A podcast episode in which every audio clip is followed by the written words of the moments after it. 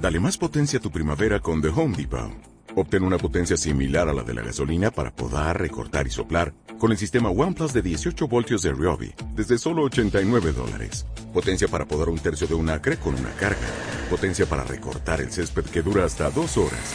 Y fuerza de soplado de 110 millas por hora. Todo con una batería intercambiable. Llévate el sistema inalámbrico OnePlus de 18 voltios de Ryobi. Solo en The Home Depot. Haces más. Logras más. El Señor esté con vosotros. Lectura del Santo Evangelio según San Marcos. En aquel tiempo, Jesús y sus discípulos entraron en Cafarnaún y cuando el sábado siguiente fue a la sinagoga a enseñar, se quedaron asombrados de su doctrina, porque no enseñaba como los escribas, sino con autoridad estaba precisamente en la sinagoga un hombre que tenía un espíritu inmundo y se puso a gritar, ¿Qué quieres de nosotros, Jesús Nazareno? ¿Has venido a acabar con nosotros? Sé quién eres, el santo de Dios. Jesús lo increpó, cállate y sal de él. El espíritu inmundo lo retorció y dando un grito muy fuerte salió. Todos se preguntaron estupefactos, ¿qué es esto? Este enseñar con autoridad es nuevo. Hasta a los espíritus inmundos les manda y le obedecen.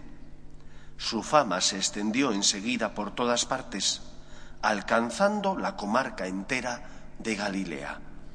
Palabra del Señor.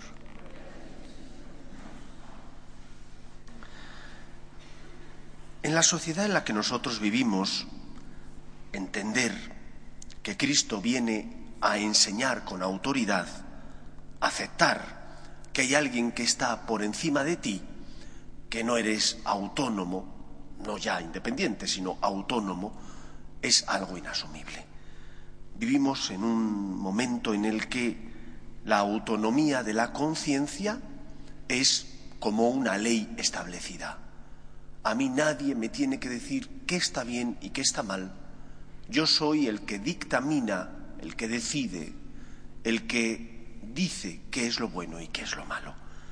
Y solo desde ese punto de vista se entiende cómo se puedan aprobar leyes que van en contra claramente de la dignidad de la persona, de la ley natural, moral que todos tenemos impresa en el corazón, de aquello que es evidente hasta que deja de ser evidente porque te dicen lo contrario, que todos cuando nacemos, nacemos hombres o mujeres, pues esta es una verdad objetiva, puesto que eres varón o eres mujer.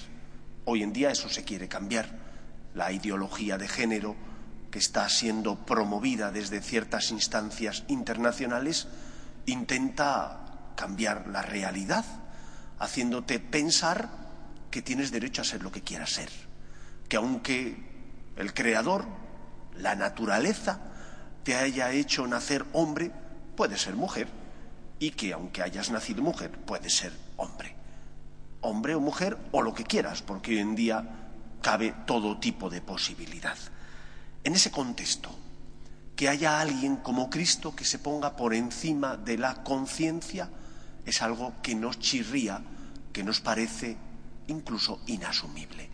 Pero esa es la realidad. Y la realidad es que la conciencia, que es un instrumento creado por Dios para iluminar a los hombres no es la última norma de moralidad. ¿Hay alguien por encima de la conciencia que te puede indicar qué está bien y qué está mal? Sí, ese alguien es Dios. Y por encima de la conciencia está la ley natural que todos tenemos impresa en el corazón y que por lo tanto no está sujeta a los vaivenes de lo que diga la mayoría. Por eso sé humilde. Humilde porque Dios viene a iluminar tu vida. ¿Cuántas veces nosotros nos intentamos engañar buscando excusas?